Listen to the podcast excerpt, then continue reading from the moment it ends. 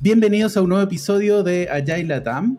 El día de hoy estoy muy contento. Vamos a estar hablando con Rox Muñoz y Lina Prato. Lina Prato, Agile Coach y facilitadora en Grupo Esfera y Cuba Daily. Lina, eh, ¿te quisieras presentar o desarrollar más mi presentación? Hola Eti, gracias. Hola Rox. Eh, bueno, gracias. Un, placer para mí estar acá. Eh, bueno, actualmente soy Agile Coach, pero así como en el sentido amplio, ¿no? Agile Coach, facilitadora, entrenadora, todos los que trabajamos en agilidad sabemos que desarrollamos múltiples habilidades. Sí, y la otra cosa que sí me gusta decir cuando me presento es que yo me meto en estos, en estos temas técnicos, me gusta hablar de la agilidad técnica. Eh, aprendí mucho en mis años de práctica, pero no, no tengo formación técnica de base, no soy programadora, eh, así que hablo desde un lugar de absoluto aprendizaje y conciencia diferente de estos temas. Muy bueno, Lina, muchas gracias. Rox, eh, ¿nos presentamos nosotros dos también? Claro que sí. Bueno, yo soy Rox Muñoz. Eh, yo sí estudié para programadora, de hecho hice mis primeros programas como a los 12 años en Basic, ahí ya dije más o menos mi edad. Y me encantaba, me encantaba todo este mundo y fue pues lo que me trajo a la agilidad debido a que mm, siempre estaba pensando cómo hacer las cosas diferente. Así es que me, apasiona este tema, aunque bueno, ahora ya trabajo más eh, con otro tipo de equipos y de entrega. El corazoncito programador siempre sigue por ahí. ¿Y tú, Eti? Muchas gracias, Rox. Eh, mi nombre es Etienne Salamanca y el coach y facilitador en Inspirit. También tengo esa formación técnica, eh, que ya de estar un poquito oxidada hace años, de desarrollar puramente, pero sí se han ido incorporando otro tipo de habilidades y sí entiendo, eh, entiendo la conversación, ¿no? De qué va. Eh, y ahora voy a presentar el tema. ¿no? Voy a presentar el tema de qué prácticas técnicas necesita mi equipo de desarrollo ágil. De eso vamos a estar hablando, ¿no? De, de si quiero partir, si quiero potenciar lo que ya está haciendo mi equipo, qué es lo que necesito que, de alguna manera, cuál es el problema, cuál es la técnica, cómo lo soluciono y además algo muy bueno de que esté línea acá es que también entrega esa perspectiva de facilitadora, de Agile Coach eh, y con esa mirada que decía ella, mira, no, no, no tengo esa, esa, especialidad, por decirlo así, eh, pero sí entiendo a través de la experiencia con muchos equipos cómo funciona, cómo, cómo, cómo se ha ido configurando. Sí, solo, solo para completar algo ahí, Eti, como que yo me di cuenta que para trabajar con equipos que desarrollan software es bien importante identificar cuando un equipo necesita una práctica diferente, ¿no? Necesita incorporar una práctica diferente para evolucionar o para mejorar. Que tal vez no es, tan importante que la pueda enseñar yo, pero sí que pueda identificar y diagnosticar cuándo es necesario hacer algo distinto y, y proponerle al equipo que la aprenda, traer a una persona especializada en ese tema, proponer cursos, actuar de pepa grilla para que el equipo pueda practicar y entrenarse para implementar la práctica. Entonces, eh, como que yo me entrené mucho, entrené mucho mi ojo en eso, en aprender las prácticas y saber proponer, en qué momento proponerla. Muy bueno, que hay como una especie de diagnóstico propuesta, ¿no? Como de... Sí. Con lo que estaba pasando. Muy bueno, muy bueno, Lina. Y además es como esa mirada sistémica, ¿no? yo lo veo así, Lina, de pronto. Porque como que hay veces que se está muy focalizado y muy especializado en algo o con un objetivo como podría ser pruebas o alguna, alguna cosa del, lenguaje de programación en específico, pero es como todo algo eh, más completo, más sistémico que implica el desarrollar software en equipo. Mm, tal cual. Muy bueno. Muchas gracias, Rox. Entonces, les cuento, ¿cómo vamos a ir configurando esta conversación? Lina ya presentó esta charla, la presentó hace tiempo. ¿En, qué? ¿Fue en un Ágiles, no, Lina? Fue en el Ágiles 2022 en Armenia, Colombia. Eh, la presenté como una especie de facilitación más que de charla, ¿no? Eh, como que fui con curiosidad eh, honesta a la comunidad técnica a preguntar como qué, problemas tenemos y qué prácticas asociadas a estos, qué prácticas técnicas ágiles asociadas a estos problemas conocemos, ¿no? Y me he llevado lindas sorpresas. Qué bueno, muy bueno. Entonces, en base a eso, a esa, a esa a esa charla, a ese conversatorio, salieron algunos temas y, desde ahí vamos a ir configurando la conversación. De hecho, a propósito de qué dificultades tenemos para entregar este software funcionando en periodos de tiempo de trabajo, algunas de las cosas que fueron apareciendo ahí fue la falta de experiencia, la documentación técnica insuficiente de alguna manera, aprender del producto y del contexto en que se hace. Entonces, siendo ya ese dolor, ese problema, ¿qué prácticas conocemos, qué prácticas aparecieron ahí, Lina, que podrían ayudar a estas distintas falta de experiencia, documentación insuficiente y aprender el producto? Sí, acá como eh, el tema es, ¿no? Como cómo aprendemos lo que hay que hacer, cómo aprendo del negocio, cómo aprendo de este contexto, del negocio y de la organización. Es como la curva de aprendizaje que tiene cualquier developer, cualquier desarrollador o desarrolladora cuando se suma a un equipo, ¿no? Y generalmente es, bueno, léete la documentación.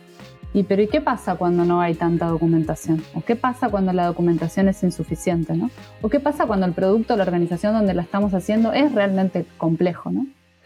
Bueno, las prácticas que supuestamente la comunidad, al menos en Colombia, conocen, eh, salió algo de Per Programming, eh, Mo Programming, eh, Planning Poker, la práctica de Planning Poker, el tipo de historias de usuario que funcionan como Spike, que las conocemos con ese nombre, Spike, y hacer los code review. Eh, rápidamente, Per Programming es esta práctica que propone eh, hacer software de a. ¿no? Somos dos personas que vamos alternando el rol entre driver, entre quien conduce y quien codea, digamos, y quien escribe el código, ¿no? Se vamos alternando el rol en periodos fijos. Entonces son como dos cabezas conectadas con eh, una porción de código que se está haciendo, ¿no? Eso per programming.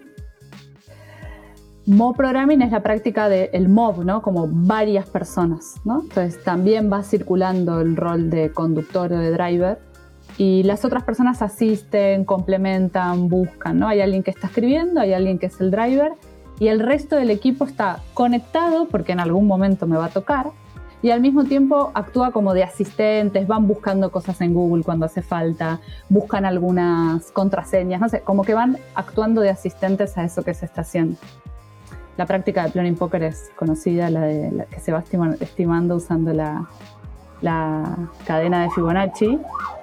Los spikes, entiendo que también es lo más conocido. Díganme ustedes si hace falta que lo, Planning Poker es esta práctica de que principalmente se asocia a una estimación, porque ahora en la agilidad estamos hablando más que de horas, más queremos hablar más sobre una complejidad que representa hacer algo. Y esta complejidad está limitada pues por la experiencia de las personas o en el caso que nos trae ahora la documentación técnica, por ejemplo, el conocimiento del negocio, del producto que se está desarrollando. Entonces, si bien esta práctica está asociada a la estimación, es en ese momento en el que surgen las diferencias en la estimación donde nos damos cuenta que las personas no entienden lo mismo por algo o están considerando algo más grande, algo diferente, etcétera. Entonces, por eso es que esta práctica, eh, me imagino que está por ahí, alguien la recomendó, yo, yo secundo en eso, porque incluso más, para mí, más valioso que el tener una estimación certera es tener una conversación eh, que acote el alcance de lo que se quiere hacer. Muchas gracias, Rox. Comparto contigo. Eh, de hecho, cuando salen esas discusiones de estimamos, no estimamos, no estimates, y no estimates y, todo eso, para mí en general las herramientas no son malas per se. A propósito, conversaba el otro día acerca de Jira, sino tiene que ver mucho en cómo se aplican. Eh, y la conversación, a propósito que tú lo traías, es muy rica eh, lo que entrega. Lo hago con camisetas, con tallas de camisetas, lo hago con puntos de historia. Bueno, eso ya va a depender de lo que quiera cada equipo.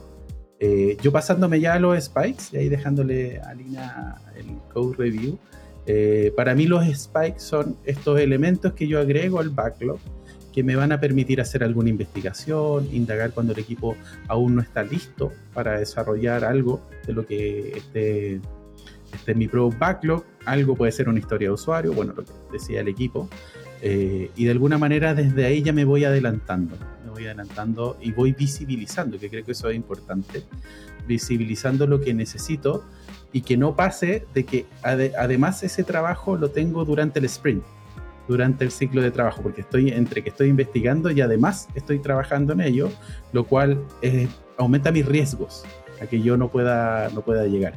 Aquí si es que ya tengo, puedo visibilizar, lo agrego y me voy preparando cuando se puede. A veces hay cosas que van emergiendo en el camino y, puede que no tengamos ese, ese nivel de planificación. Bien, y la práctica de code review es esta práctica donde eh, cuando logramos programar algo, nuestro código primero lo tienen que aprobar algunos compañeros, ¿no? Algunas compañeras de equipo, no, va, no se integra directamente, no se integra de una, sino que primero eh, pares, compañeros, compañeras mías revisan ese código, me hacen comentarios y, finalmente lo aprueban, ¿no? Generalmente el acuerdo que tienen los equipos, lo que yo más he visto es que necesitas dos aprobaciones para que tu código pueda integrarse al resto.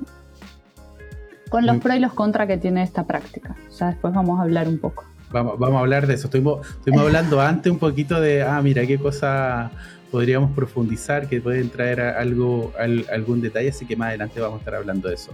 Muchas gracias, Roxy. Eh, ¿Sí?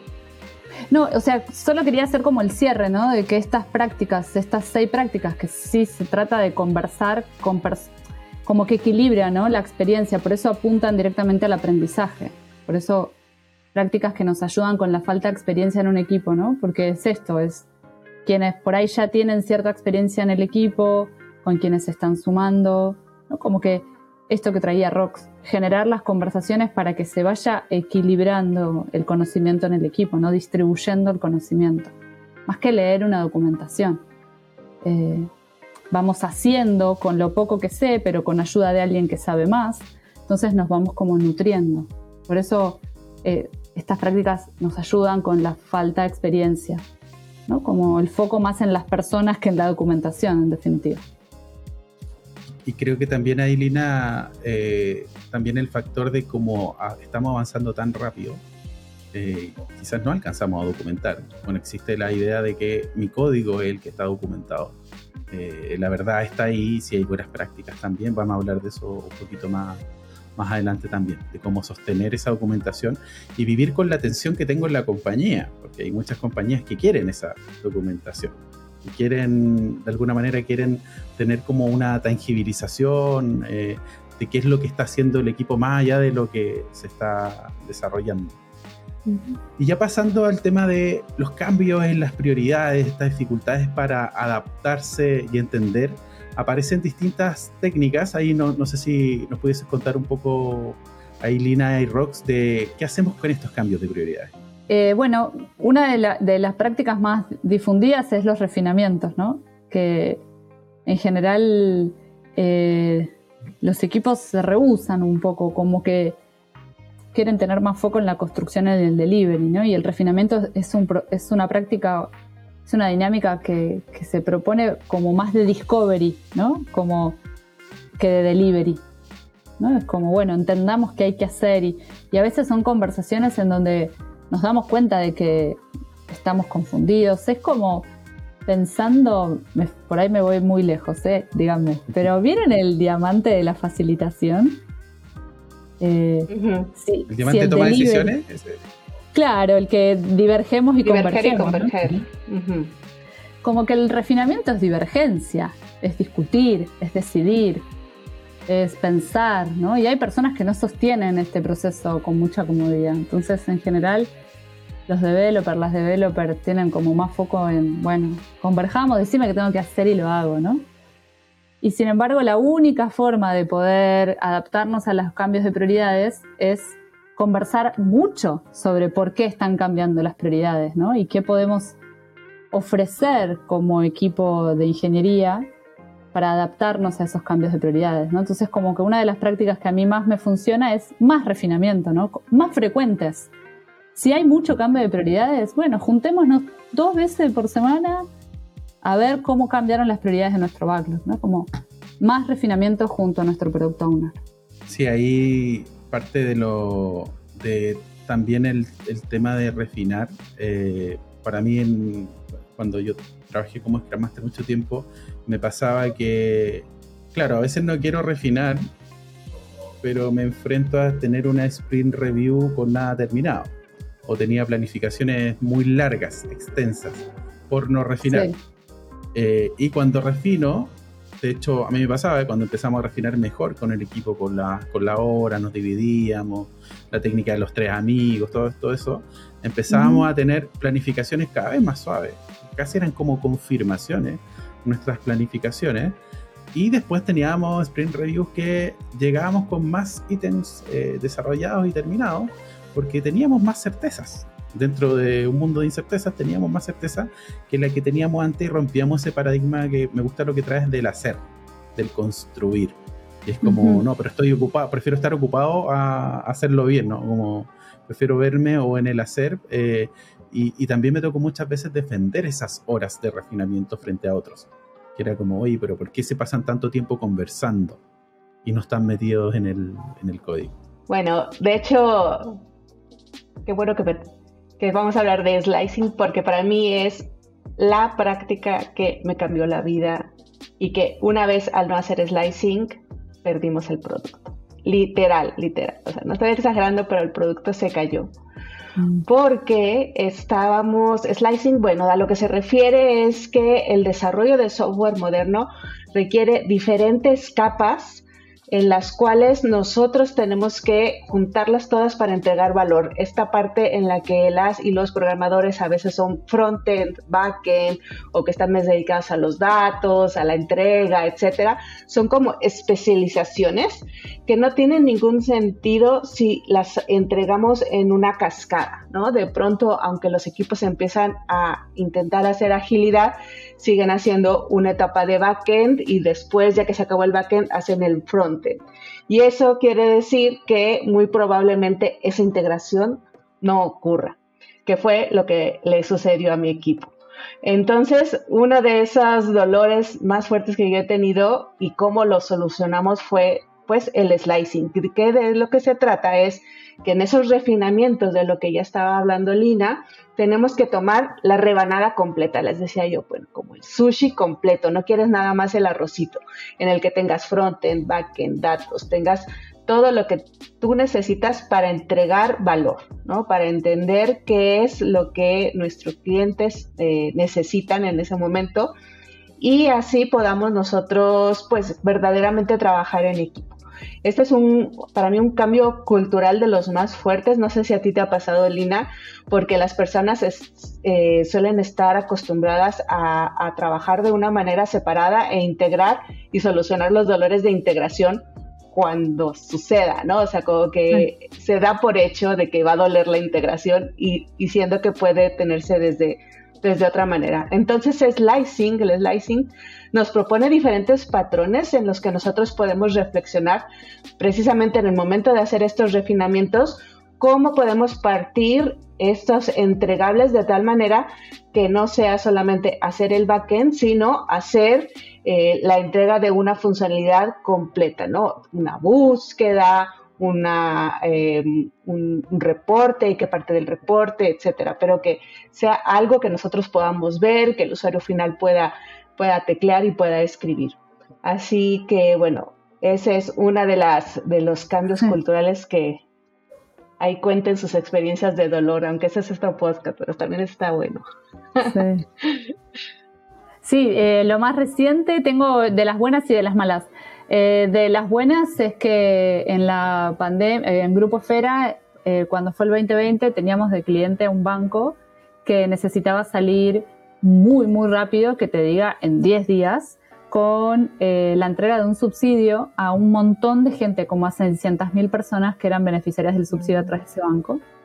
Personas que no eran clientes, por supuesto, y había que darles acceso a, ese dinero, ¿no? Entonces, eh, con un slicing muy creativo y muy agresivo, eh, simplemente se les pidió un DNI, validar contra la base de datos que tenía el banco si ese DNI estaba bien, emitirles un ticket con el código de extracción sin tarjeta. Existe en Chile, sí, ¿no? Chile y México, cuando podés hacer una extracción de efectivo solo con un código, sin tener tarjeta de débito.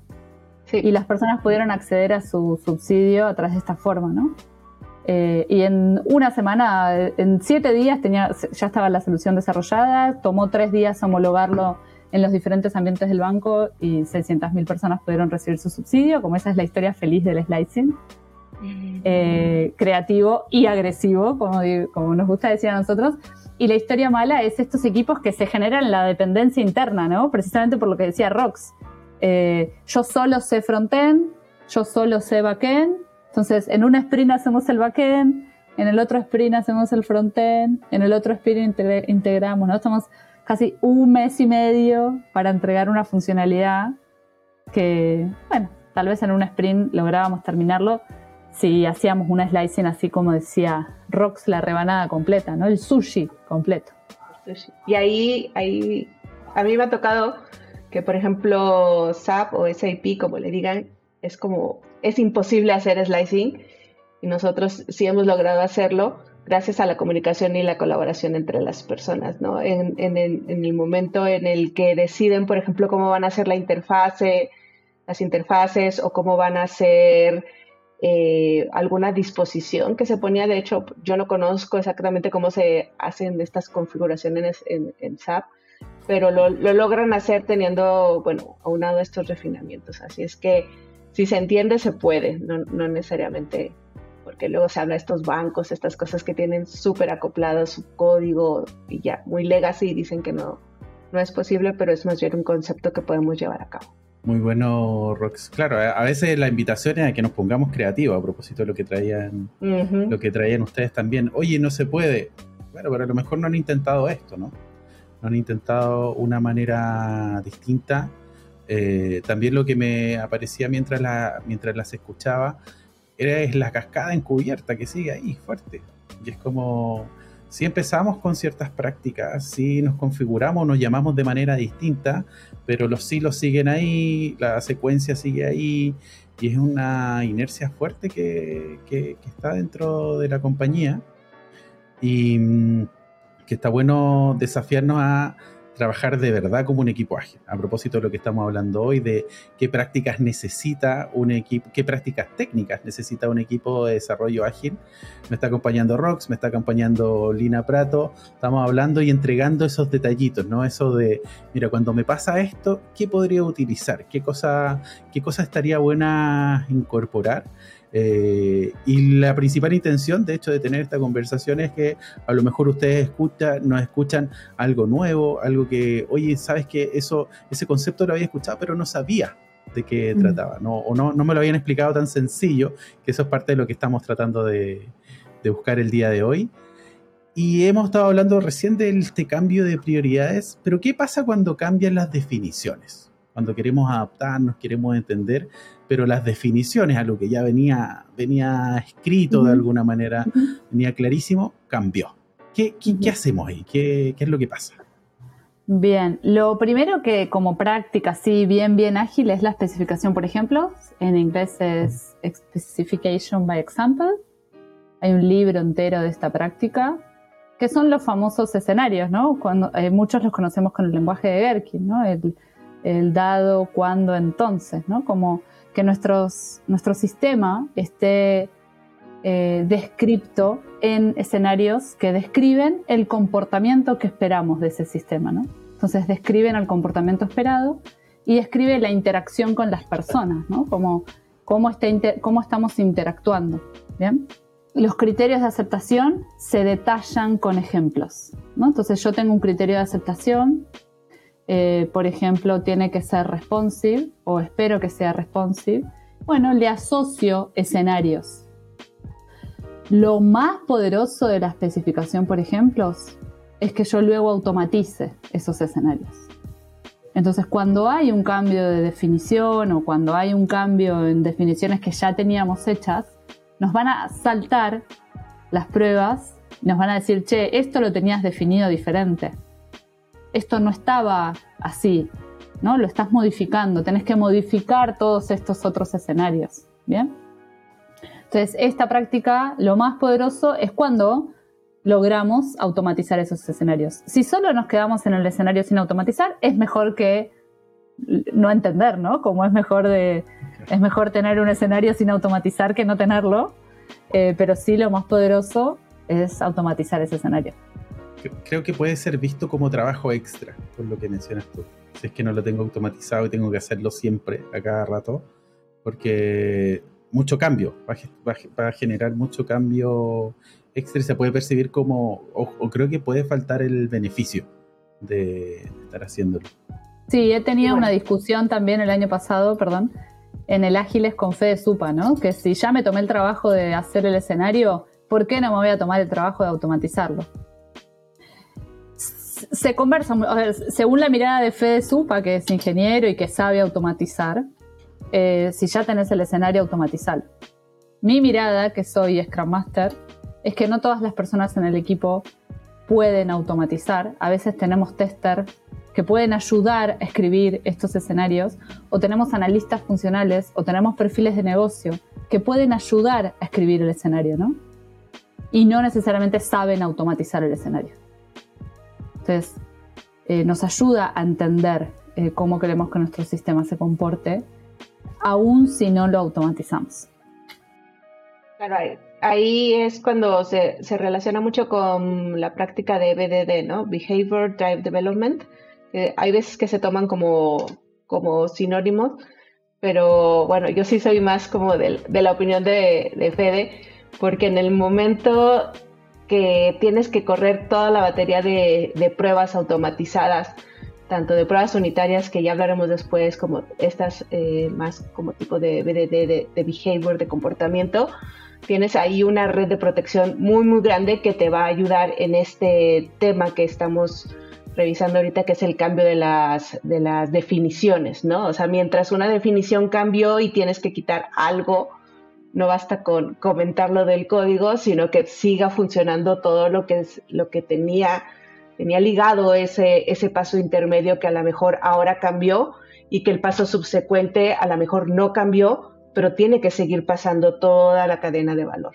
Entonces, bueno, sí, es todo un desafío ahí, no olvidarnos del testing y de las personas que pueden automatizar y en qué momento, ¿no? Es como de las decisiones críticas que hay que tomar también. De, de hecho, creo que rompe esa inercia de que el testing está para el último y provoca de que ese testing lo empiezo a adelantar y ahí estoy rompiendo la secuencia nuevamente y la cascada. Eh, y tenemos estas especificaciones por, ejemplos que nos traía Lina. ¿Qué otra práctica nos sirve para estos cambios de definiciones? Eh, yo creo que de, nuevo aparece el slicing, ¿no? Pero no, solo por el punta a punta, sino porque el slicing nos permite hacer chiquito entonces, cuando nosotros estamos haciendo porciones de software chiquitas, es más, más fácil entenderlo, ¿no? Decir, ah, bueno, es esto. Tal vez después no entiendo nada, pero esto que tengo que programar ahora lo entiendo, sé qué es, ¿no? Entonces, es más fácil eh, adaptarme a cambios de prioridades y a cambios de definiciones cuando yo tengo software terminado, ¿no? Como, che, esta porción pequeñita ya le hice, ah, hay que cambiarlo. Bueno, es simplemente cambiar acá, o es desactivar esto, activar otra cosa, ¿no? nos empezamos a complicar cuando tenemos así, ¿no? Como porciones de software ongoing, sin poder liberar. Sí, bueno, esas porciones pequeñitas que se, que se van integrando se juntan con esta gran práctica que es la eh, entrega continua, que en sí, eh, bueno, ya con, con DevOps y, con integración continua se empieza a hacer como, para mí es como una gran práctica. También después de Slicing para mí fue como mi, mi meca, mi ambición, que es esta práctica en la que una persona eh, que está haciendo la codificación eh, hace eh, el check-in que le llaman o el, el, estarlo integrando el código para garantizar de que se siga ah, compilando, que se siga pudiendo tener un integrable y además ojalá se, se, corran unas en automático una serie de batería de pruebas eh, las que te van garantizando que ese cambio que hiciste no le está pegando a algo más. Y aún ahí no se queda, no se queda solo, sino que además se instala en algunos ambientes de una manera automática o incluso para ciertos perfiles, para, ciertas, para cierto grupo de, usuarios nada más, por ejemplo, para hacer pues este tipo de pruebas, que es un cambio de, de mentalidad de eh, quiero prevenir todos los errores posibles a quiero enterarme en cuanto antes que algo se está rompiendo. ¿no? Eso es lo que está atrás de, bueno, una de las cosas que está detrás del Continuous Delivery y lo que nos permite entonces es incluso revertir de una manera rápida si, si, si fue como muy trágico la situación que sucedió o bien el, el, el, el, estar entregando estas pequeñas rebanaditas e incluso entregarlas ocultas, entregarlas a cierto sector de nuestros usuarios que van a permitir que podamos eh, seguir adaptándonos, eh, seguir entendiendo. Una de las, de las grandes tragedias que suceden en esta parte de, de, la, de no poder adaptarnos y de, de, cambiar las definiciones es que no entendemos el cambio de la el, el, impacto del cambio de la definición hasta que ya está todo. Y si entregamos todo al final puede ser eh, pues de manera eh, muy compleja para incluso para los usuarios, no solo para nosotros que estamos haciendo software, sino también para los usuarios. Así es que bueno, Continuous Delivery es una enorme práctica para muchas cosas, pero bueno, aquí nos salió en el, en el cambio de estas definiciones. Muy bueno, muchas gracias Rock, muchas gracias Lina. Eh, algo que quisiera comentar también que eh, uno, que todo lo que estamos comentando hoy, eh, si bien estamos entregando una batería amplia de estas técnicas, no es, necesario, no es necesario implementarlas mañanas todas, porque hay muchas que van a requerir un trabajo no solo técnico desde la infraestructura que se necesita para implementarla, armar un pipeline, ir armando un, un montón de, elementos, sino además un aspecto cultu cultural importante que es hacer las cosas de manera distinta que es igual de complejo de, oye, pero yo hacía las cosas así, ¿por qué me dices que no tengo que ser así si esto me funciona? Eh, si esto siempre lo he hecho así. Entonces, hay esos distintos elementos están en balance y están y son parte de ese desafío que, eh, además de lo que estamos viendo desde de esta perspectiva de facilitador, de Scrum Master, de el Coach, eh, tratando de trabajar en conjunto, ¿no? No, no, no de trabajar de manera separada. ¿Quisieran agregar algo más a esta, alguna técnica, herramienta más? Creo que hay una que sobrevoló, pero no la nombramos específicamente, que es el testing automatizado, ¿no? Como que sobrevoló ahí en la especificación de ejemplos, sobrevuela en el slicing, pero para, para adaptarnos a los cambios en las definiciones, lo mejor es que nuestro software esté testeado automáticamente, ¿no? Para que sea cuando corremos nuestro pipeline el que nos dice, che, acá rompiste algo, ¿no? Acá hay algo que modificaste que ya no funciona como antes, ¿no? Los famosos testing de regresión. Y para, para ¿cómo, lo veo yo? Se, se, estarían, habría una cadena de testing que van desde lo más pequeño, desde, desde test de unidad, eh, de, test unitario a test de integración, que van con otros test más, con otros test más, y cada vez se va sumando, donde tengo finalmente toda esa columna vertebral, tengo todo acá, y en algún minuto que Rox lo mencionaba, puede que se me encienda un semáforo, una alerta de, oye, se rompió acá. Oye, y, y además si lo tenemos bien implementado, nos dice específicamente dónde pasó eso. Que eso es para mí es oro. Que es decir, mira, se rompió, se rompió ahí, entonces anda a arreglarlo, lo reparas, y después que lo reparo, nuevamente va a correr todo de esa manera automática a propósito de lo que de, de tener todo hilado, ¿no? Sistémicamente todo armado. Ahí Lisa, mm, se me fue el, apellido.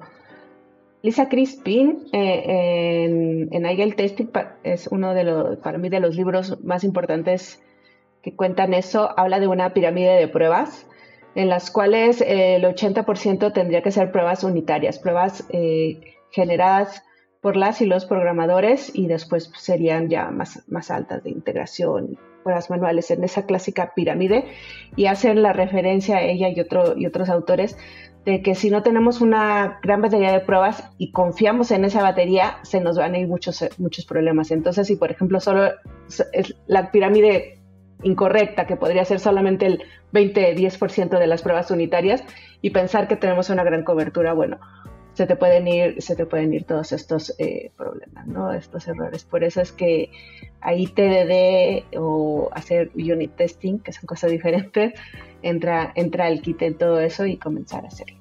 Muchas gracias, Rox. Y cuando ya estamos hablando de las dificultades, estamos hablando de distintas técnicas, prácticas que nos van a ayudar eh, con nuestro equipo de desarrollo ágil eh, ¿Qué pasa con la gestión de la configuración de software y los flujos de negocio? ¿Qué es lo que pudiésemos agregar ahí como técnica? Mm.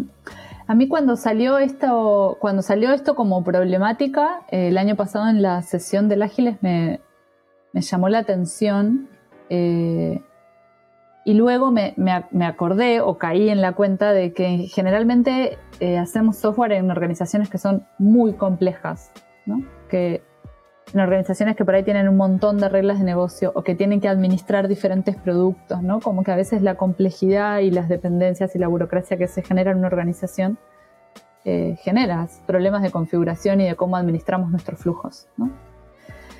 Em, acá la práctica que simplemente voy a nombrar, porque tampoco es que soy una recontraexperta, pero la aprendí de mis compañeros en Grupo Fera, es Trans-Based Development. Cuando nosotros podemos eh, controlar las diferentes versiones de nuestro código y vamos directamente, integramos directamente la rama principal. No, no, trabajamos con eh, branch, sino trabajamos con diferentes versiones sobre la rama principal para poder tener esta práctica damos por hecho que el equipo trabaja con per programming o con mo programming, ¿no? No solo con, no solo con code review, como el code review no alcanza. Bien, acá hay como una práctica mucho más colectiva de administración del código. Esta es una que se me ocurre, pero no sé, Rox, si quieres agregar alguna más. Sí, bueno, em, es, como todas las prácticas empiezan, digamos, a, ligar, como a relacionarse, ¿no? Porque obviamente está eh, estos acuerdos de que todos estamos entregando en algún momento a este trunk eh, es bien importante porque si no se empiezan a generar como un montón de versiones diferentes y eso da como consecuencia de que ya no sepamos cuál es el código bueno, quién tocó qué y ese... Eh, situaciones que afectan directamente al negocio. No es nada más una cuestión que, nos afectan como equipo de desarrollo, sino que también puede tener impacto en, nuestros clientes. Y ahí lo, quisimos traer porque de pronto nos parece como, para mí son de las prácticas más antiguas que, podrían existir, el tener simplemente el control del código de en, dónde está lo, lo bueno, pero aún me ha tocado hace algunos años eh, equipos que aún no, utilizan JIT o no lo utilizan de alguna manera adecuada JIT o algún, alguna cosa similar. Eh, y que bueno, ahí empiezan a, querer automatizar y hacer otras cosas y sin tener un control básico de código, bueno, se les vuelve como más complicado. Muy bueno eso que trae Rox también de estos repositorios donde dejamos el código, ¿no? Donde se deposita. Eh, y la gestión que tenemos de él, cómo nos ordenamos para trabajar, porque quizás antes no era un problema cuando éramos pocos desarrollando un producto, pero hoy en día lo traía Lina, estamos en organizaciones complejas donde puede que haya muchas personas trabajando en distintos lugares, usos geográficos, eh, con distintas eh, quizás módulos que están integrados, y ahí se vuelve, ya deja de ser trivial el que yo trabajo solo en mi pedacito, sino que mi trabajo sí o sí está integrado. Eso ya trae ciertas complejidades. Y respecto a las integraciones con otras piezas de software, es decir, estamos trabajando en particular, a lo mejor de hecho yo estoy trabajando en mi producto, que está, estoy tranquilito, eh, mira, estamos contentos con esto, pero ese producto no es una isla probablemente, sino que depende de un ecosistema organizacional y un ecosistema ya incluso de mercado. ¿Qué, ¿Qué, es lo que pasa? ¿Qué es lo que, a, a propósito de esas dificultades, qué práctica podríamos tener ahí? ¿Qué técnica? Acá primero como traer que una cosa del gran problema de las dependencias es cuando no logramos coordinar calendarios, ¿no? Cuando ese es como el primer eh, que necesito algo de otro equipo y no me lo entrega para cuando lo necesito, ¿no? Acá la mejor práctica para mí sigue siendo el per programa. Traer a una de estas personas a nuestro equipo, oír nosotros, ¿no? Y trabajar juntos en el requerimiento que estamos, o en la historia de usuario que necesitamos, ¿no? La dependencia. Esto es como, de nuevo, hacer pre-programming con el equipo con quien tengo la dependencia. Y la otra práctica, que son las pruebas de contratos o eh, eh, contract testing, ¿no? Como definir antes qué va a tener nuestra interfaz, ponernos de acuerdo en qué, qué, datos va a tener nuestra, nuestra interfaz y hacer testing, hacer pequeños tests que confirmen que la interfaz que estoy recibiendo es la que espero, ¿no? Y que si algo no está bien, si algo cambió del otro lado, yo tengo un test que me avisa. No llego a producción con eso, ¿no? No se entera el usuario cuando está queriendo pagar y no paga, ¿no? No, no, me entero antes, suspendo si eso genera algún problema en producción, puedo corregir esa integración y, no me entero porque los usuarios me, dejan mal las reseñas, ¿no? Como logro enterarme antes. de la app ahí. Tal cual. logro, logro enterarme antes, ¿no? Cuando, porque me saltan mis tests de integración o mis pruebas de contrato, me saltan y me dicen, acá hay algo que esperábamos recibir que no está llegando.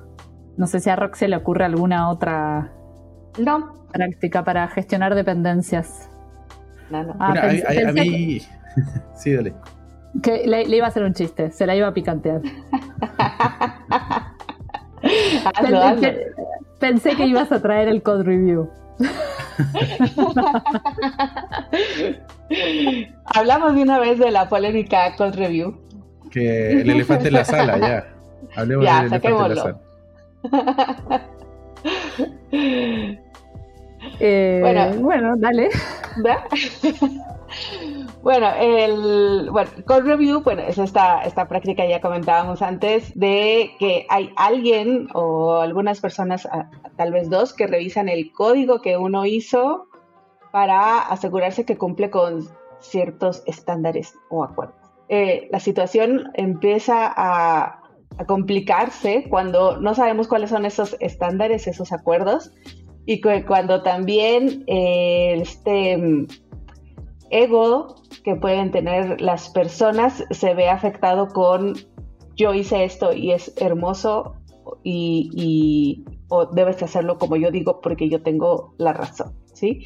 Y el code review es como para mí esa, esa, esa solución a la que saltan muchos equipos en el primer momento de que la calidad está faltando, ¿no? Además del, testing manual o de tener su etapa de testing y, ese tipo de cosas, saltan a la, verificación visual, ¿no? Porque es estar viendo el código que alguien ya hizo eh, eh, y, que, que, lo comenzamos a hacer como por inercia. Para mí, me, esa es mi experiencia, como esa ese curita, esa bandita que se pone cuando recién te, cortas, mm. ¿no? Eh, en vez de entender cómo no cortarte.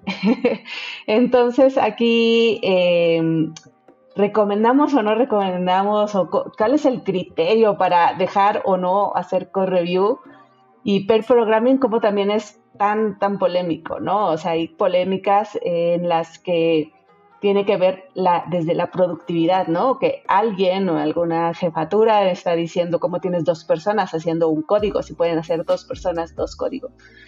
Eh, y, y, que una vez más el, estar siempre junto a alguien, hay personas que no les puede gustar, ¿no? Puede, puede decir, yo quiero estar solo, quiero ponerme mis audífonos y trabajar solo o sola.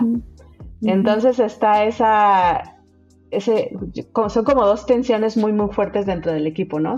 No, sé cómo tú las has vivido, Lina. Yo siempre prefiero, eh, o sea, en general eh, recomiendo y, promuevo más el uso de per programming. Ahora en la virtualidad ya no hace falta estar pegado a la otra persona, ¿no? Porque la técnica se... Sí, que era un tema, sé que era un tema. Era un tema. Era un tema. Era un tema. Eh, la práctica se virtualizó y por suerte cada una, cada persona está en su escritorio, en su casa, con su agüita y no está rozando con la compañera, ¿no? eh, em, ¿Por qué? Bueno, no sé si responderte a tus argumentos o simplemente decir lo que piensa, ¿no? Como, sí, cuéntanos. Eh, a ver, a veces a mí me gusta comparar las prácticas de ingeniería con las prácticas adentro de un quirófano. Vos te pones en manos de un médico cuando te va a operar y no le preguntás, ¿qué, guantes te vas a poner? ¿Te vas a lavar las manos? ¿Y qué jabón vas a usar? ¿Y te vas a poner ambo? ¿No? ¿Y, de qué color va a ser el ambo? ¿Y cuánto tiempo vas a tardar en lavarte las manos? Porque eso va a demorar mi cirugía.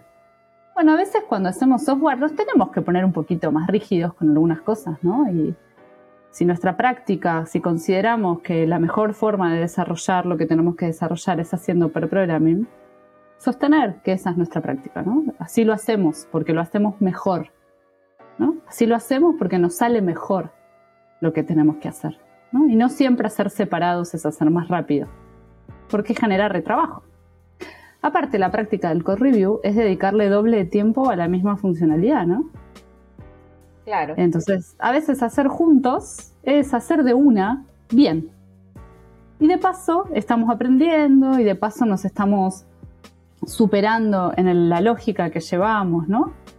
Eh, como hay algo de eso detrás de la práctica de ver programa, para mí. Y en contra del code review, además decir que pareciera que genera jerarquías en los equipos, ¿no? Aprobadores y aprobados. A veces no hay acuerdos, como decías vos, entonces se convierte en que está aprobado lo que el senior o el líder decide que está aprobado o no. Entonces, es una práctica que en general me ha traído muchos peores resultados, la práctica de core review, que la práctica de per programming. Yo promuevo más el uso de per programming que code review.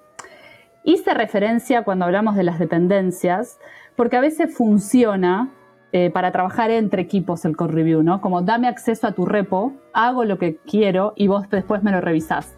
En ese contexto capaz está bueno hacer code review. Pero adentro de un equipo, entre nosotros que somos un equipo, ¿vos me vas a venir a mirar mi código y a decirme que hice mal y que hice bien? No, vení a hacerlo conmigo. Enséñame de una. Como lo veo medio por ahí.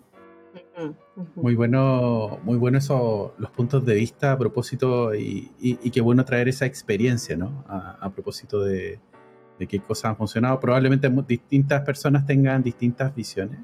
Algo que me aparecía también desde ahí es como lo de si es de sentido común hacer ciertas cosas y la gestión, a propósito que Rox traía el tema del ego, de que a lo mejor yo como facilitador, y el coach, hay una práctica que le traigo al equipo y el equipo me dice, sí, pero te la adopto porque tú me dices, porque yo siempre lo he hecho así.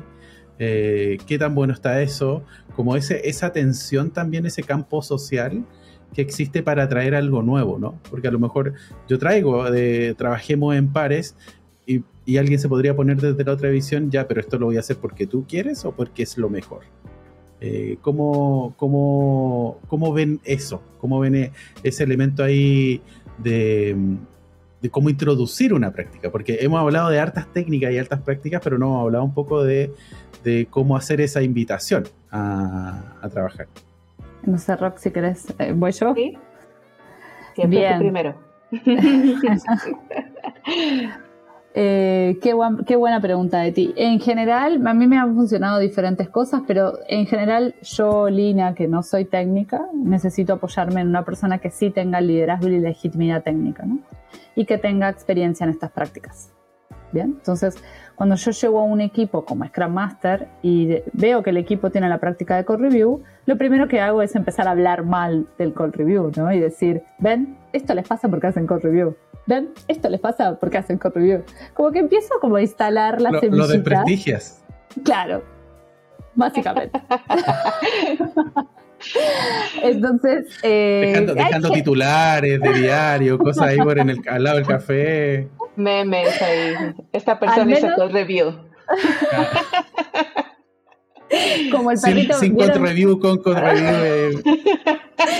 No sé si en, si, en Chile y en México es tan, tan, famoso como acá el meme del perrito chiquitito y el perrito grande. Es como los que hacen code review. Los que hacen code review. Eh, y luego, como que siembro la semilla, ¿no? Y empiezo a hablar de otras prácticas que nos pueden ayudar a ser mejor. Y lo propongo desde un lugar de experimentemos. Más si el equipo nunca lo hizo, ¿no? Como diseñemos el experimento juntos. Uso alguna retrospectiva para diseñar el experimento. Bueno, en el próximo sprint vamos a hacer per programming con esta historia. Lo van a hacer esta persona y esta persona. Generalmente en la primera corrida participo yo como facilitadora. Si el equipo se pone muy duro, pido la intervención de algún perfil técnico. en Grupo Fera trabajamos casi siempre en dupla. Yo con algún perfil más, con un perfil bien, con un coach técnico. Ya pido la intervención de algún compañero, compañera mía con el expertise necesario para explicarlo en palabras más difíciles y que tenga la legitimidad de la práctica, ¿no? de la experiencia. Siempre diseñamos un experimento asociado, ¿no? que así suelo intervenir. Bueno, propongo intervenir desde esta práctica, diseño el experimento, de qué espero que ocurra, para después poder tener la validación, ¿no? Eh, específicamente con la práctica de pre-programming, eso, ¿no? Como proponerlo como un experimento dentro de una retrospectiva, eh, criticando el code review, ¿no? Dejando indirectas. bueno, yo a eso sumaría, o sea, sí, eso, como, como, como lo primero, ir, sembrando otras ideas. Em, y sumaría la parte de, de comenzar a hacer ese espejo que somos los Agile Coach y los Scrum Master, haciéndolos reflexionar con información sobre eso que, como, como ahorita ya comentábamos, bueno, sabemos que es el doble de tiempo realmente de muchas personas si estás haciendo code review, pero no lo vemos, ¿no?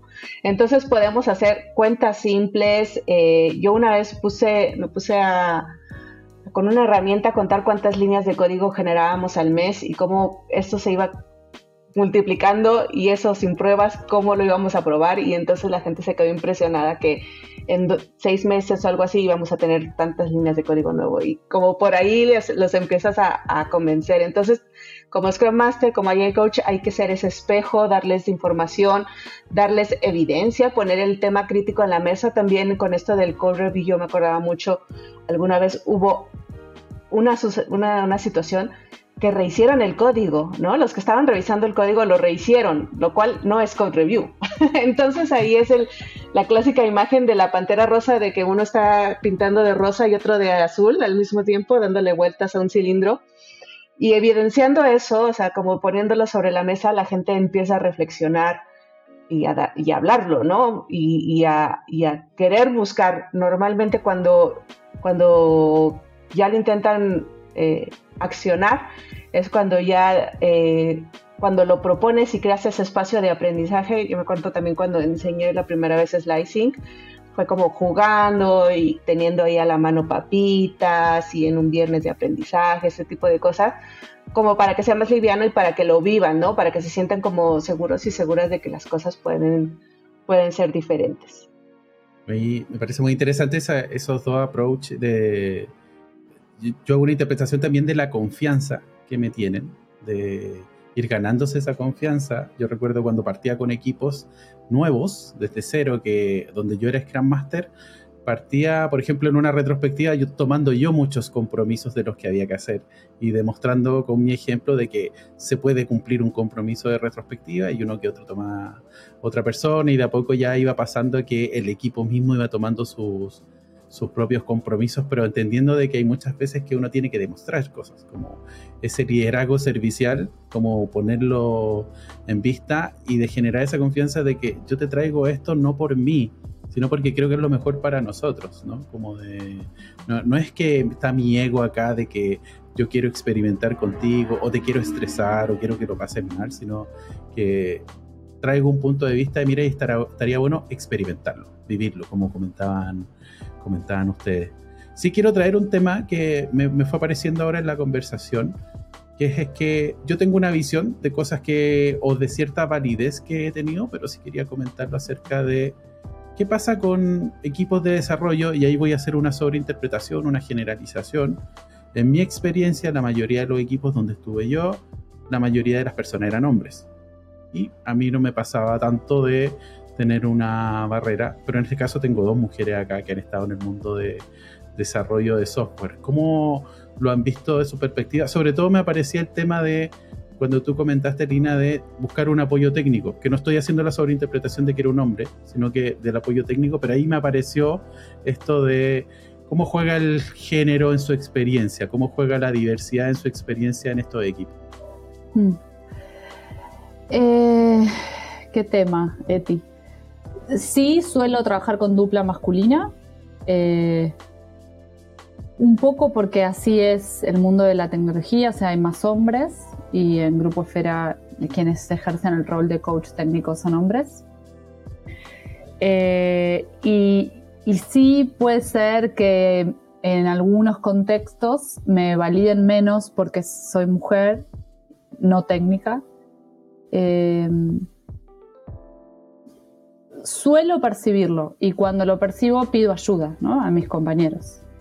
Eh, como pido ayuda para que intervengan, no, no, para que me defiendan o para que me cuiden, sino para que intervengan ellos con tal vez con, con más, más escucha, que los escuchen más.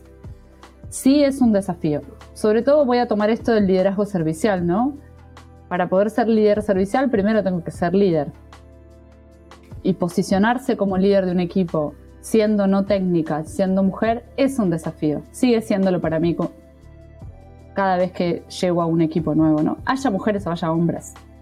Sí, cuando hay hombres me requiere como tal vez un poco más de seguridad, ¿no? Como yo aprendí mucho para poder hacer ser Scrum Master de equipos técnicos, como aprendí el lenguaje, aprendí mucho para poder posicionarme como líder en un equipo. Para, en los equipos técnicos el liderazgo suele estar validado por eh, el, saber, el conocimiento, si esta persona sabe o no sabe de lo que está hablando. ¿No? O sea, nosotros acá somos ingenieros, sabemos de qué hablamos. Vos sabés de qué hablas y demuestro que sé. Entonces, yo en algún momento aprendí eso, ¿no? Entonces, para posicionarme como líder de estos equipos, aprendí a estudiar, a hablar con seguridad, a cuando no sé, no inventar, pedir ayuda, ¿no? Como, eh, como posicionarme como líder. Y cuando no hay chance, bueno, me corro y que venga un varón. Negociemos con el sistema.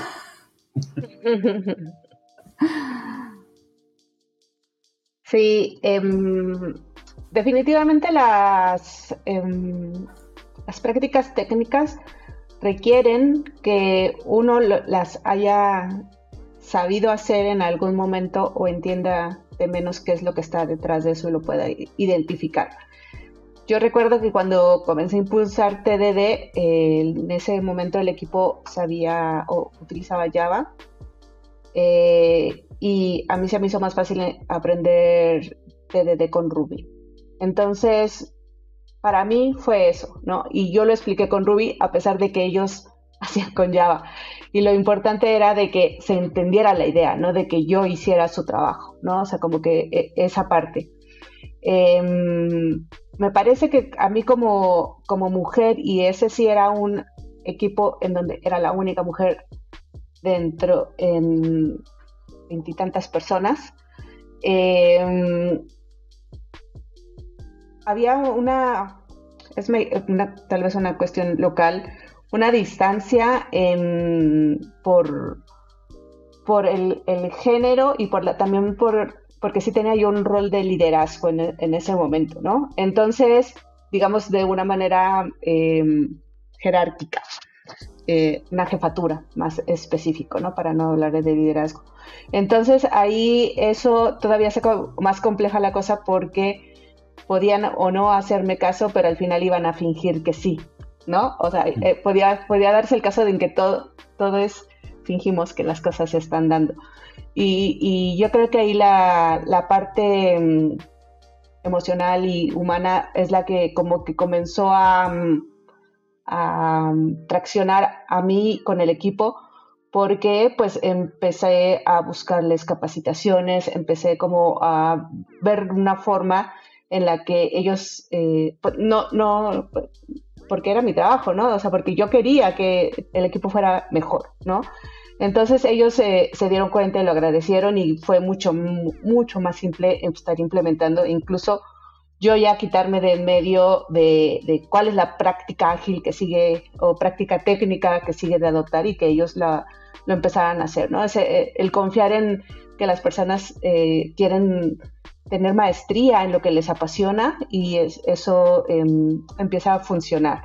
Sin embargo, ahí, pues, eso requirió años, ¿no? O sea, ya de, esa etapa de, fueron tres años o alguna cosa así. Sin embargo, sí he visto cómo cuando yo ya no, no como programadora o parte del equipo técnico, sino como Agile Coach que anda por ahí, como eh, hay um, algunas mujeres que luchan, que están como que en el mismo lugar de lado a lado de sus compañeros programadoras, programadores, que se identifican como varones, eh, tienen como un desafío de eh, como comprobarse que que ellas también saben y que pueden, siendo que ellas ya se sabe que saben, ¿no? O sea, como que es un, un pasito extra que, que, se tiene que dar y bueno, dependiendo, obviamente ahí la cultura de la organización es bien importante y bien crítica, ¿no? Hasta dónde se permiten qué cosas eh, para no caer ya en cuestiones eh, de, género, pero que afectan a las personas, ¿no? ¿no? En este caso mujeres, pero también pues personas eh, que se identifican con este rango hermoso de diversidad que tienen las personas. Sí. Sí, hay que, pasar más, hay que pasar más exámenes cuando sos mujer. Sí, hay que pasar tan, los propios primero y luego los de los demás. Así es que... Los propios y los de los demás, sí, tal cual. No, nos partimos de donde mismo a propósito de la carrera, de los privilegios y todo. Y... sí. Muchas gracias por lo, por lo que nos comparten. Eh, estamos hablando de prácticas técnicas, pero hay humanos atrás eh, trabajando con estas prácticas técnicas. Estoy, estamos hablando de qué prácticas técnicas necesita un equipo de desarrollo ágil. Estoy con Rox Muñoz, con Lina Prato, estamos trayendo toda esa experiencia, todas esas, eh, esas cositas. Ojalá puedan funcionar como trucos, como atajos a quienes nos escuchan. Y vamos a hablar de un tema, voy a, voy a empezar a abrir un tema grande que es la deuda técnica, a propósito de, de estas prácticas, la deuda técnica. ¿Qué, ¿Qué, hay con la deuda técnica? Si, si, pudiésemos introducir un poquito el concepto de la deuda técnica y de hablar qué técnicas nos podrían ayudar a gestionar eso. Bien, ¿qué, qué, ¿Qué entendemos por deuda técnica? Deuda técnica como en Argentina decimos mucho la expresión lo atamos con alambre, como para que algo funcione, es la típica frase que funcione, después vemos, ¿no? Como que funcione, que funcione. ¿no? Entonces, como la deuda técnica es como estas, estas cosas que nos vamos pasando por alto o que no vamos eh, haciendo del todo bien para que la cosa funcione, ¿no? Entonces, una vez que la cosa funciona, deberíamos volver a, estos lugares y, por ejemplo, refactorizar para eh, hacerlo más simple, ¿no? Refactorizar para que nuestro código quede más prolijo.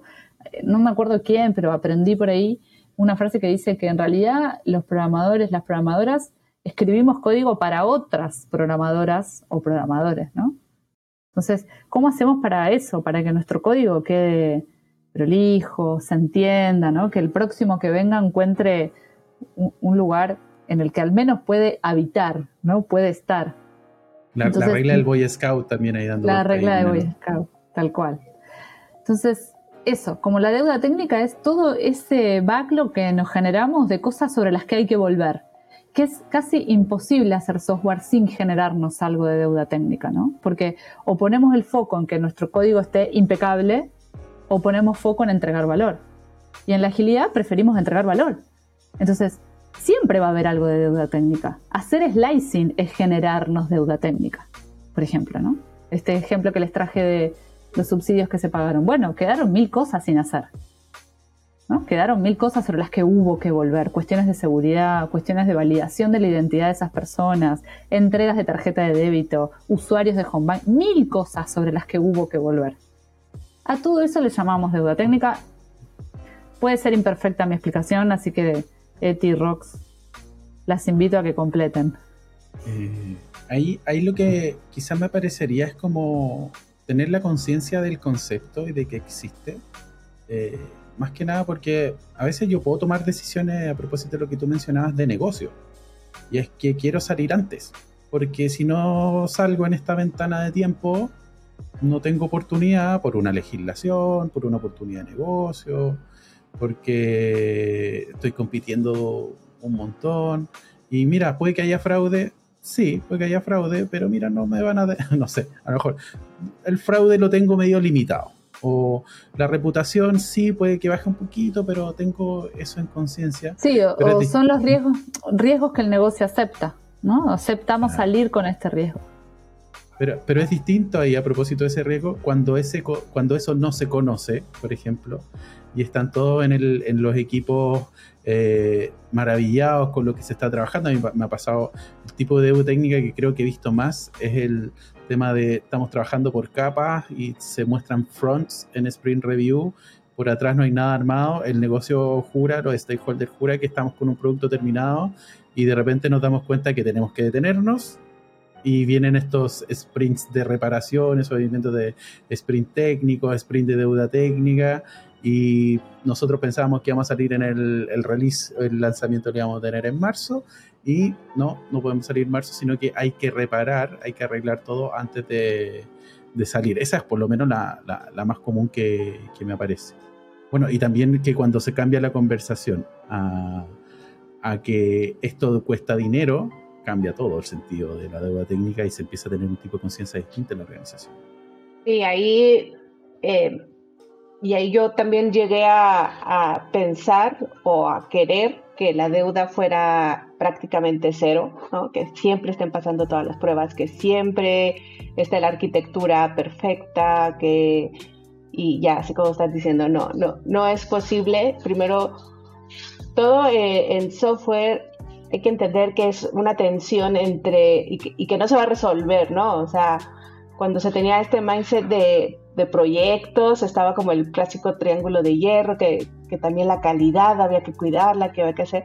Y en software o en desarrollo ágil, eh, nos adaptamos y entregamos mejor cuando nosotros empezamos a, vivir esas tensiones y a manejarlas entre la perfección que siempre, que, perdón, que nunca va a ser real, o sea, que nunca vamos a llegar a esa perfección, y la entrega de valor y el adaptarnos y el entender qué es lo que está necesitando eh, el mercado, ¿no?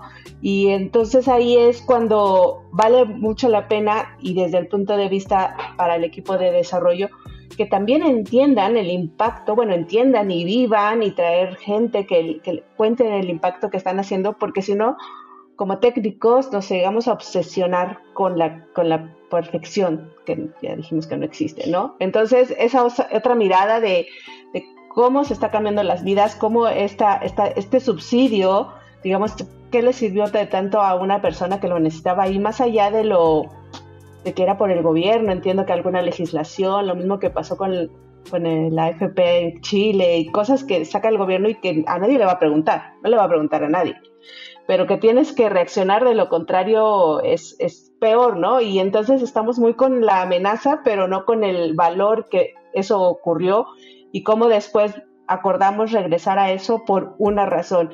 Y aquí entonces también no solamente es eh, las personas que desarrollan, que utilizan, que empiezan a hablar negocios, sino también cómo los de negocio empiezan a entender software, así como Lina y yo hemos entendido eh, esta, esta, parte sin haber ya hace mucho, bueno, Etienne también sin haber hace mucho programado este tipo de cosas, entenderlo y saber llevar esas conversaciones para que de menos no se oculte bajo el tapete o bajo los reviews eh, el, que las cosas están bien.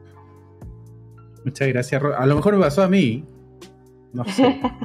me pasó solo. Tuve mala suerte en varios lugares. Muchas coincidencias. Eh, a propósito de esto, de hecho lo que me parecía recordaba muchas historias de amigos que de acerca de la portabilidad financiera, que fue algo que pasó en algún minuto en Chile y la banca, retail, todo lo que era banco estuvo, estuvieron muy muy estresados por, eh, por ese concepto. Eh, estamos hablando de prácticas técnicas, me acompaña Rox, me acompaña Lina, estamos hablando de qué dificultades van apareciendo, cómo nos podemos aproximar a poder eh, aliviar, a poder trabajar de mejor manera. Y hay algo que ha estado muy presente en el último tiempo que es la incertidumbre y la complejidad. Es decir, están cambiando las condiciones, es complejo, no sé qué va a pasar mañana, va a aparecer una nueva, eh, una nueva competencia, cambiaron las condiciones de salud. Eh, ¿Qué tenemos con respecto a eso? ¿Qué, ¿Qué, nos podría ayudar? ¿Qué práctica técnica nos podría ayudar con, para manejar esa incertidumbre y esa complejidad? Eh, primero, que cierta incertidumbre y cierta complejidad es inherente a cuando desarrollamos software, ¿no? es el, el mundo propio de la incertidumbre y de la complejidad cuando estamos desarrollando software, ¿no?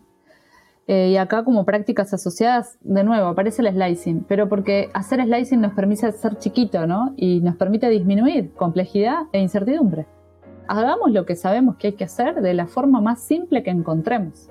Y apareció otra palabra, ¿no? Como diseños simples, que es una práctica específica, simple design, ¿no? Como, bueno, slicing y asociemos diseños simples. Hagamos lo que sabemos que hay que hacer de la forma simple. No nos pongamos...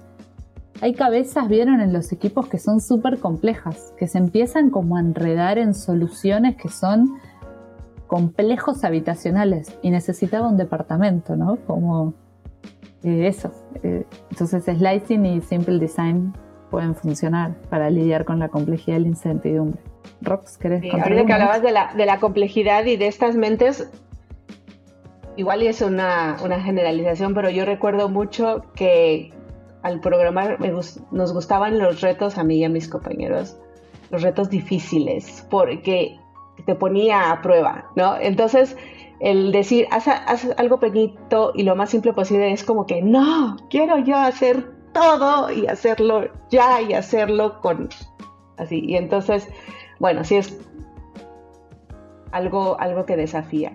Pero bueno, también otra de las, de prácticas ágiles es este, este feature flags o cuando eh, simplemente con código o con, con entrega podemos apagar o encender ciertas funcionalidades, ¿no? Que yo eh, lo veo, por ejemplo, en, Netflix, en Instagram, cuando de pronto tenemos una funcionalidad y nos lo quitan. Y así como que, pero ya era diferente, pues están probando con nosotros. Entonces ahí están, eh, en el software tenemos esa ventaja de no necesitas preguntarle, oye, ¿te gusta? Simplemente con, con, la reacción que se tiene ante la funcionalidad podemos nosotros decidir si vamos por A o si vamos por B, ¿no? Entonces, esa, esa parte de también entender cómo manejar esos, esos apagar y encender funcionalidades es eh, interesante, importante y más si eso, eso simple, puedes hacer una prueba de concepto, puedes hacer una pruebita de por ahí está queriendo eh, eh, nuestro usuario ir o no, más allá de preguntar. Eh, sí, creo que el feature, eh, lo más importante del feature flag también es que lo puedes ir desplegando de a poquito. Es decir, mm. despliego al equipo de Friends and Families, al grupo de Friends and Families. Lo pruebo en producción con este grupito pequeño, ¿no? O solo se lo habilito al product owner o a los perfiles de negocios, ¿no? Creo que eso es lo más valioso del feature, del feature flag, que si no estamos seguras, ¿no? Si tenemos incertidumbre, no solo de si esto va a funcionar con los usuarios, si esto compila con el resto de las cosas, ¿no? Si esto, eh, ¿no? Como a veces llegamos a producción con unos niveles de incertidumbre que no sabemos cómo va a funcionar, bueno, la haces apagable, ¿no? Entonces vas habilitando eh, de a poquito por, grupos de usuarios, ¿no? grupos. Lina, ¿nos podría contar un poco más del concepto de Friends and Family? ¿A qué le llamamos Friends and Family? Antes se les decía los early adopters. Bueno, o así lo entiendo yo, ¿eh? puedo estar siendo inexacta.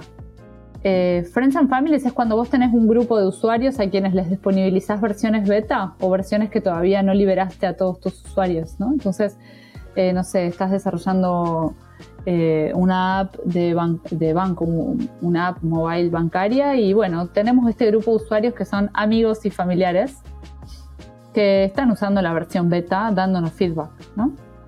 Eh, y que los riesgos son menores, que tal vez no son clientes finales, y por la cantidad, por el volumen de transacciones a veces también es eh, eso, ¿no? Como ir probando nuestras ideas en un grupo reducido de gente en la que confiamos, que no vamos a tener problemas graves. Por eso se llama Friends and Families. Eh, ahí vamos disminuyendo el riesgo de cara a ciertas soluciones que quizás podemos detectar algo muy, muy grave, que a lo mejor se nos pasó, y, y, interpreto de eventualmente no explota, no voy directo, ¿no? No quedo tan expuesto. Sí, e, eso, pero también muchas veces eh, los Friends and Family nos dan feedback sobre usabilidad, ¿eh? sí, sobre cosas grandes, pero también muchas veces sobre usabilidad, sobre si es mejor este flujo o este otro flujo. Eh, eso, Friends and Families. O, eh, eso, usabilidad y sí, probar funcionalidades eh, que tenemos mucho riesgo de salir a producción con muchos usuarios, ¿no? Con transacciones, muchas transacciones.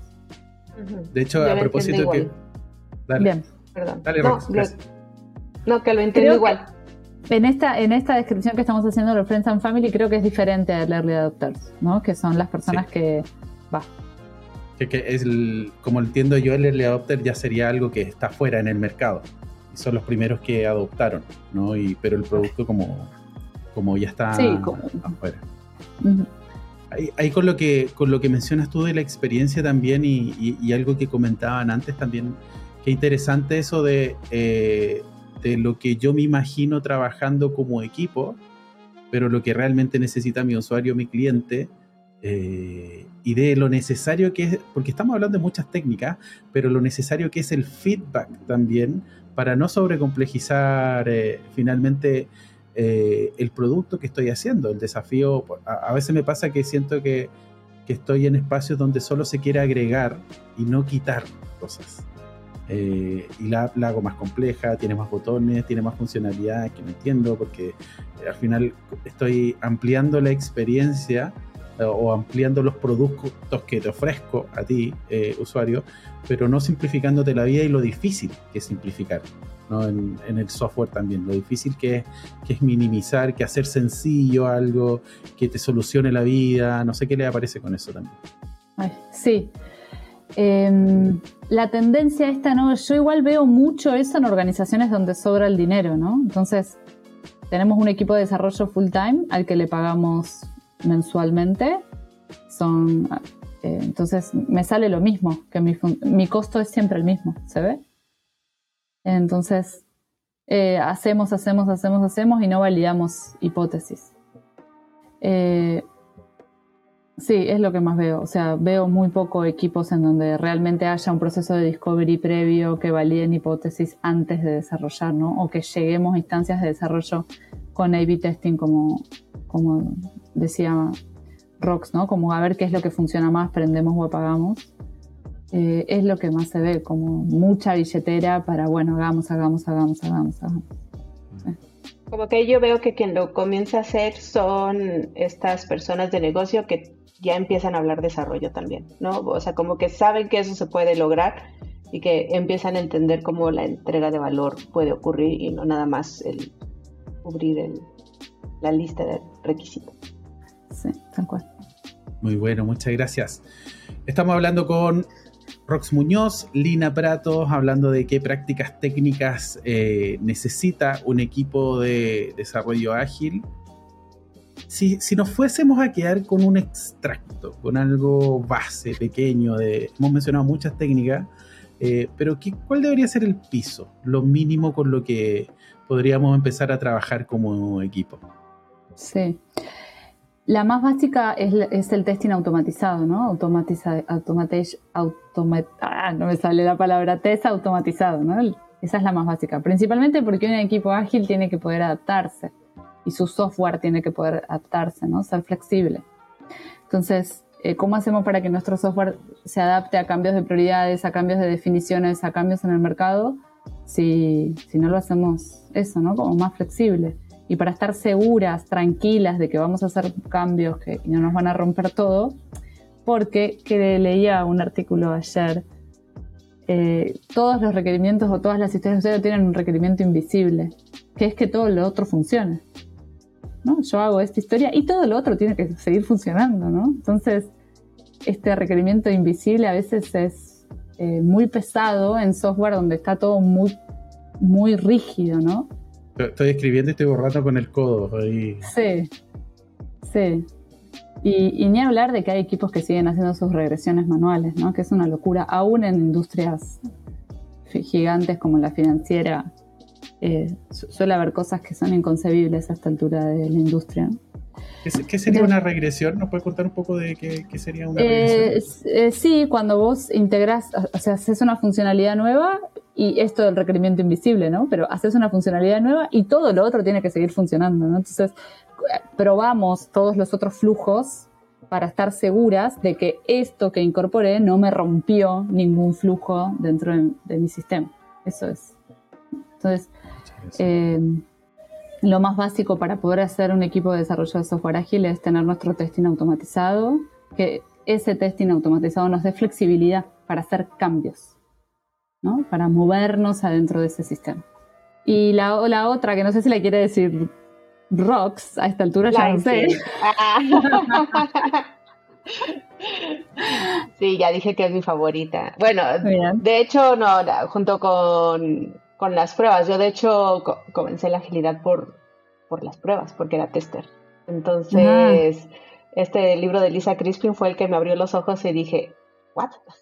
hay que hacer las cosas diferente, hay que probar antes y todo ese tipo de cosas. Entonces, pero para mí, eh, de, hecho, en, este slicing y para como combinarlo un poco con, con el testing, cuando metes incluso a, a, testers que no automatizan, pero los metes al slicing y hacen ahí mismo eh, los criterios de aceptación, las pruebas o alguna cosa así, cambia muy, muy interesante la dinámica de grupo porque son aquellos que ya están hablando de eh, producto completo, ¿no? No de mi partecita. No, ellos no, bueno, hay quien sí prueba solamente backend, pero en general están hablando de quiero que me entregues todo para poder probarlo, ¿no? Entonces, para mí es como eh, este el test first y el comenzar a hacer el, las pequeñas revanchitas que nos ayudan.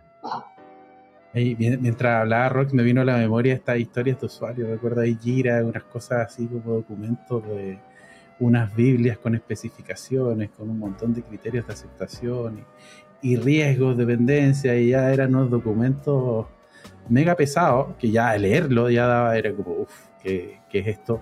O tan específicos que ya empezaban a meterse en el mundo más técnico. Y yo lo tengo en el mundo de la historia de usuario, entendiendo que la gente que ocupa historia de usuario lo ocupa para esa coordinación y conexión con negocio, ¿no? Que a veces como creo que pasa que eh, se empieza a cruzar ese mundo, se empieza a... no, se ve tan, tan clara la, distinción. Y bueno, y otro, otro elemento que también estaba ahí, que, que, estábamos hablando, era el pair programming y el code review, ¿no? Y el pair programming sobre el code review, que ya lo fuimos mencionando antes, pero también como una práctica base, ¿no? Como algo que nos pudiese ayudar un montón. Eh, una práctica que sostiene. Como, este sería como el starter kit. ¿Cuál ¿Con qué podemos partir? Y después le, vamos agregando un montón de las técnicas que hemos mencionado antes.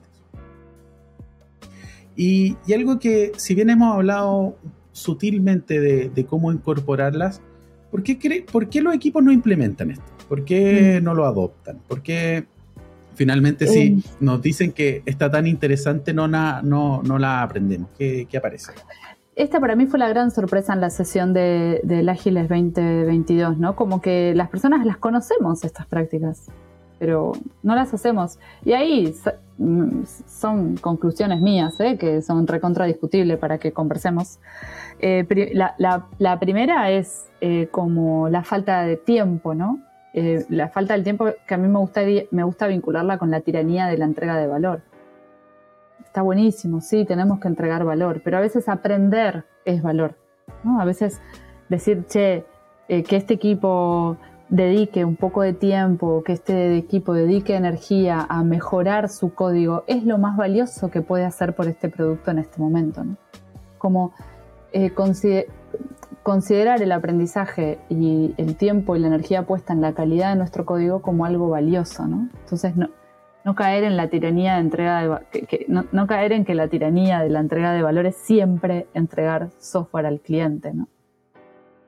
Sino a veces hace falta entregar software a nosotros mismos, nuestro arnés de pruebas, nuestra integración, eh, nuestro deploy automatizado. Yo creo, bueno, en mi experiencia, y todavía en el chat de compañeros de la universidad, salen estos memes y estos eh, burlas un poco de que este es un trabajo que se sufre los, los viernes y que te quedas los fines de semana, como que está romantizado, por poner un nombre, el sufrimiento cuando haces software y es lo que te toca, ¿no? Y creo que, que no debería de ser, ¿no? O sea, creo que, por ejemplo, un equipo, el primero que yo vi que hizo entrega continua, eran de los equipos más felices que he visto yo en mi vida, ¿no? Hablando de, de personas.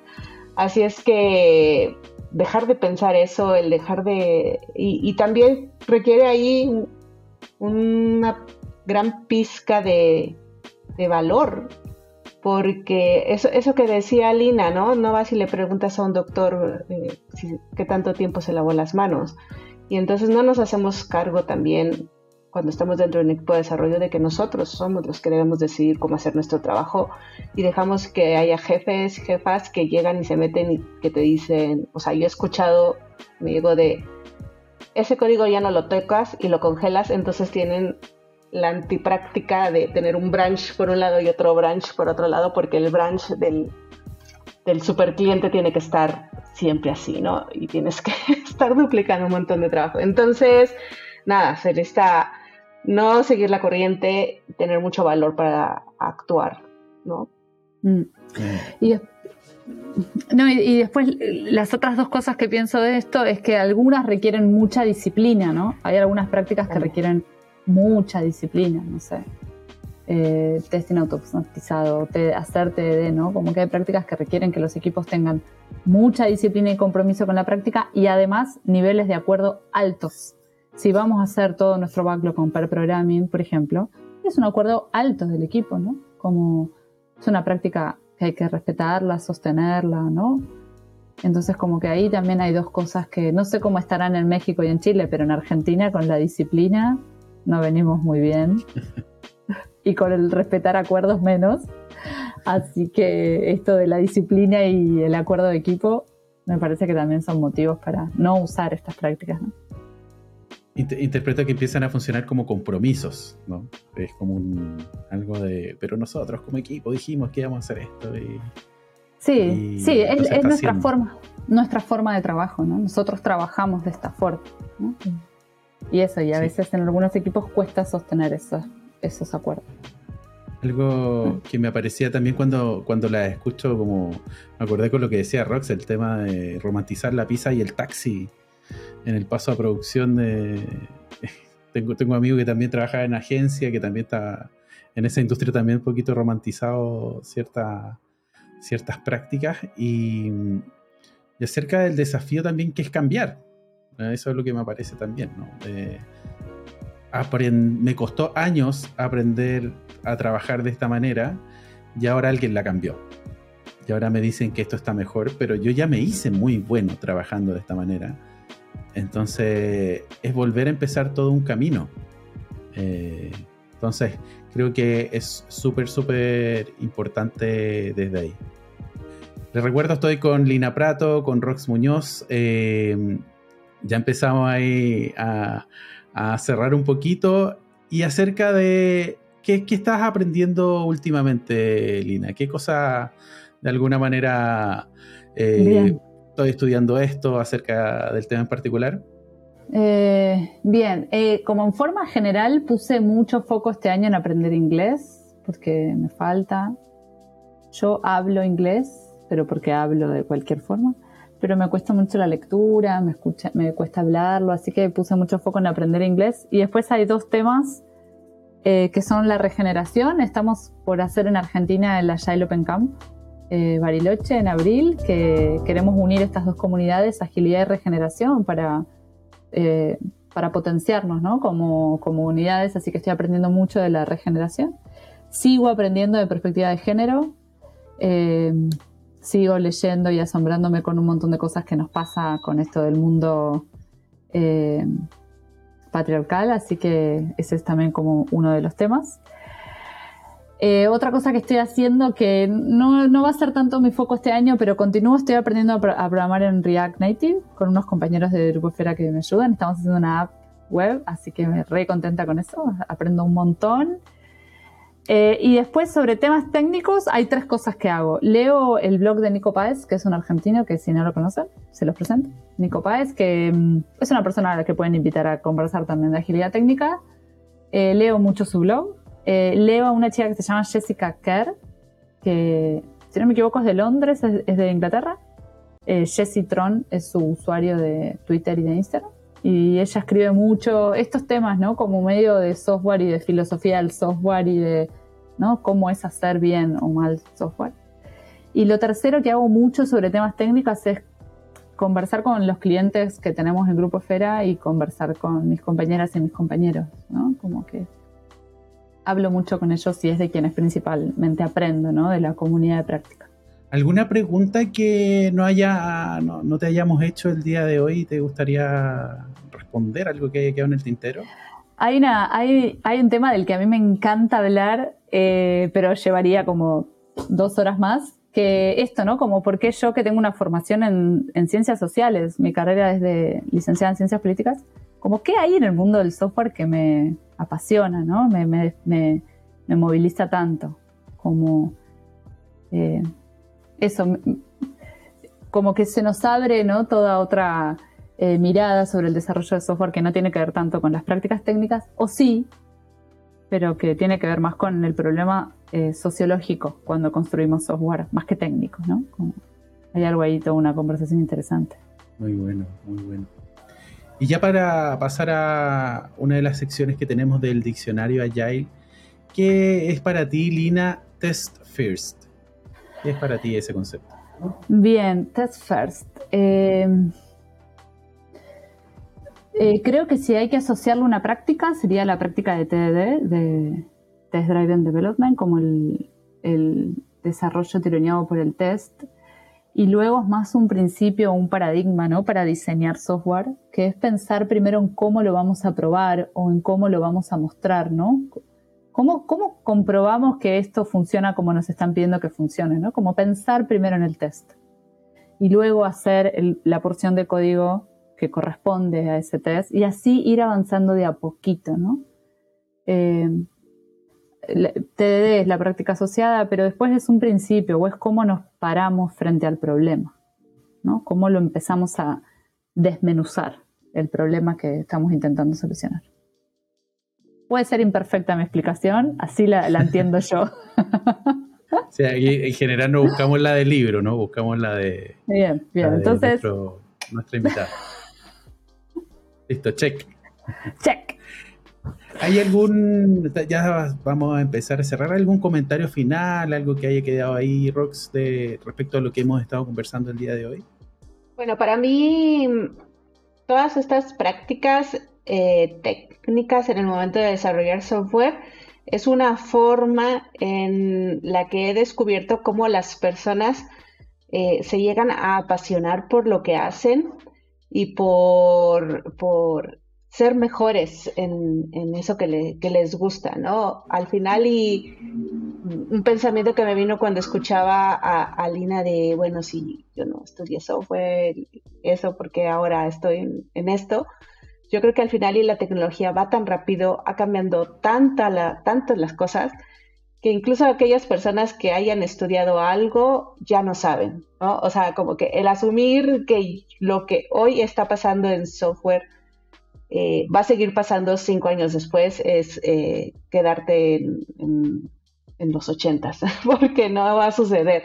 Entonces es una, mm, una actualización, una, una forma de trabajar y de, ver el trabajo y la forma en la que nos relacionamos como equipo tan tan diferente que las personas que lo logran, eh, me parece que es a esto que, decía anteriormente, va acompañado con un grado de, felicidad y de, completitud que empiezan a sentir. Y yo creo que eso es lo que a mí me apasiona.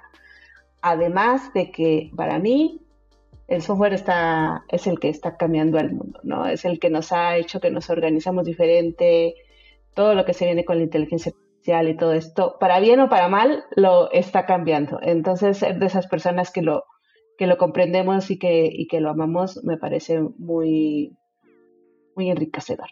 Muchas, gracias, Rox. Ahí a mí para, para ir cerrando también el, lo del balance de lo técnico también. Si es que estoy desarrollando software, yo entiendo que no, no solo me quedo con el framework, no solo me quedo con lo lo que tiene que ver con las prácticas de trabajo, sino también con el, conocimiento técnico duro. Y esto finalmente aporta y complementa, porque siento que a veces también escogemos polo de, oye, no, es que el Scrum Master no hace nada porque ta, ta, ta, y se dedica solo a esto, o eh, no, y el dev es muy técnico y no entiende ciertas cosas, como dejar esa lucha, empezar a entendernos como equipo, de que nos vamos complementando también y que juntos podemos llegar más lejos. Así que muchas, muchas gracias Lina por este espacio, por habernos acompañado el día de hoy. Eh, les, recuerdo que este capítulo va a tener un artículo en nuestra web, eh. Si es que nos están viendo en YouTube, eh, suscríbanse al canal de YouTube, eso nos apoya a generar más contenido. Si es que nos están escuchando en Spotify o en otra plataforma, muchas, muchas gracias. Sigan el podcast, tenemos muchos más capítulos eh, y a través de sus comentarios podemos entender a quién quieren escuchar, a quién quieren ver también en este espacio. Eh, y los voy a dejar invitados, bueno, una pequeña despedida y también despedido una invitación al próximo capítulo de Jay Tam y una pequeña despedida ahí, Roxilina cuando quieran. Fue un placer, gracias por la invitación. Eh, espero no haber sido eh, muy extensa y aburrida con este tema, pero de verdad me gusta, me gusta mucho que lo podamos conversar. Nada, muchas gracias eh, Lina por estar acá, gracias a todas y todos por estarnos escuchando y nos vemos en una siguiente.